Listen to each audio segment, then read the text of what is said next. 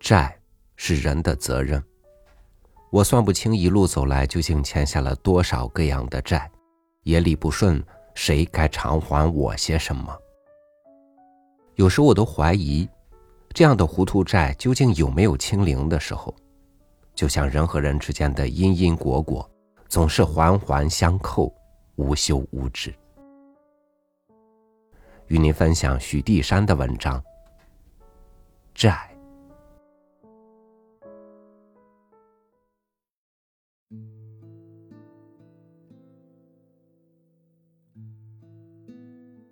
他一向就住在妻子家里，因为他除妻子以外，没有别的亲戚。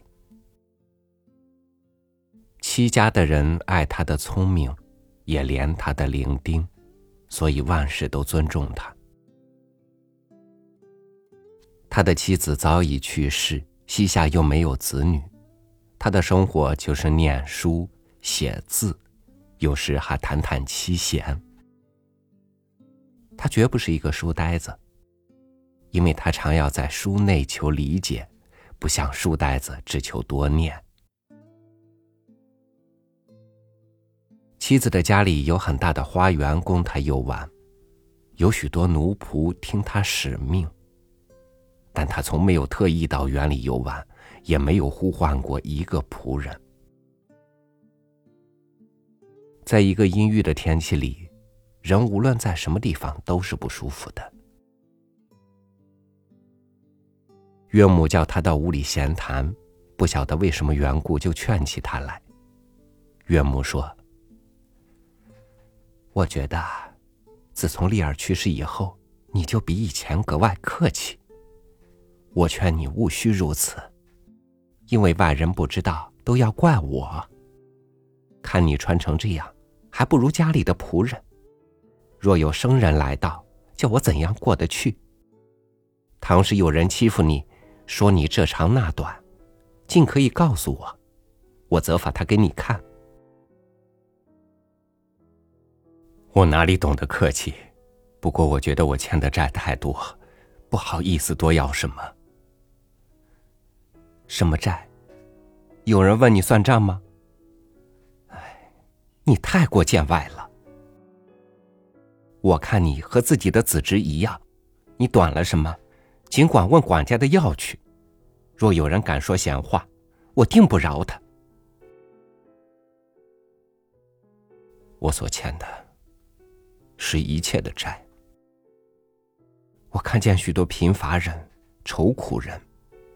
就如该了他们无数量的债一般，我有好的衣食，总想先偿还他们。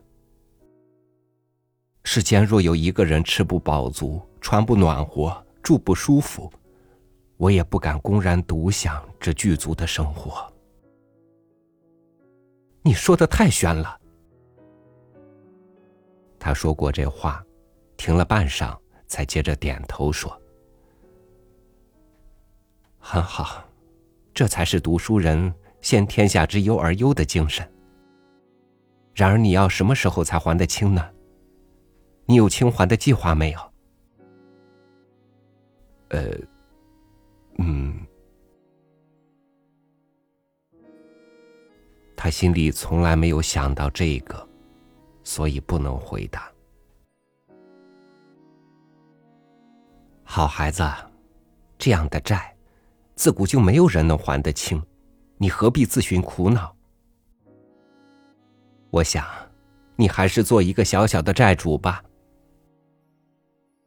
说到具足生活，也是没有崖岸的。我们今日所谓具足，焉知不是明日的缺陷？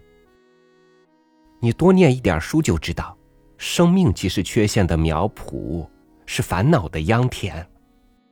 若要补修缺陷，拔除烦恼，除弃绝生命外，没有别条道路。然而，我们哪能办得到？个个人都那么怕死。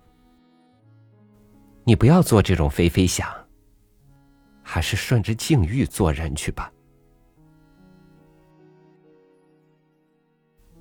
时间，计划，做人。这几个字从岳母口里发出，他的耳骨就如受了极猛烈的追击。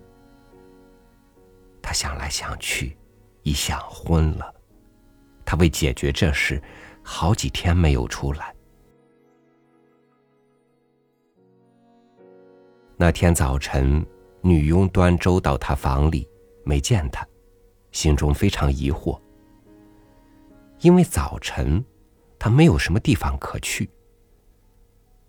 海边呢，他是不轻易到的。花园呢，他更不愿意在早晨去，因为丫头们都在这个时候到园里征摘好花，去献给他们几位姑娘。他最怕见的是人家毁坏现成的东西。女佣四周一望，蓦地看见一封信被刘真刺在门上。他忙取下来，给别人一看，原来是交给老夫人的。他把信拆开，递给老夫人。上面写着。亲爱的岳母，你问我的话，叫我实在想不出好回答。而且，因你的一问，使我越发觉得我所负的债更重。我想做人若不能还债，就得避债，绝不能叫债主把他揪住，使他受苦。若论还债，以我的力量、能力是不济事的。我得出去找几个帮忙的人。如果不能找着，再想法子。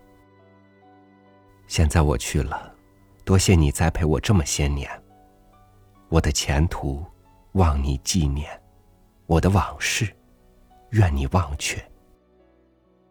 我也要时时祝你平安。续融融留字。老夫人念完这信，就非常愁闷。以后。每想起他的女婿，使他便好几天不高兴。但不高兴尽管不高兴，女婿始终没有回来。